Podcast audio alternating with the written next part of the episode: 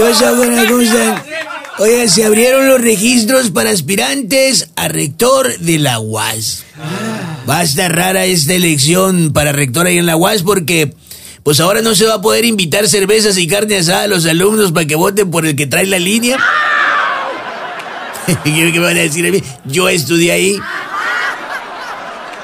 No, cuando no eran campañas para rector, eran campañas para director de la facultad. Vaya, ahí en la UAS me hicieron borracho. Cambiamos de tema. Hugo López Gatel se ha infectado de COVID. Lo que significa que ahora sí le pueden enseñar a enlatar chiles a Clemente Jax. Oigan, en temas de la penosa política nacional.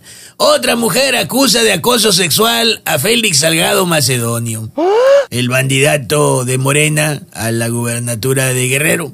Y el presidente López Obrador, por necio, nomás por necio, aferrado estoy a ti.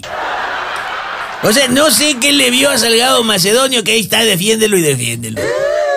De hecho, Félix Salgado Macedonio ya tiene un nuevo alias en Guerrero. Félix Salgado Maniacomio.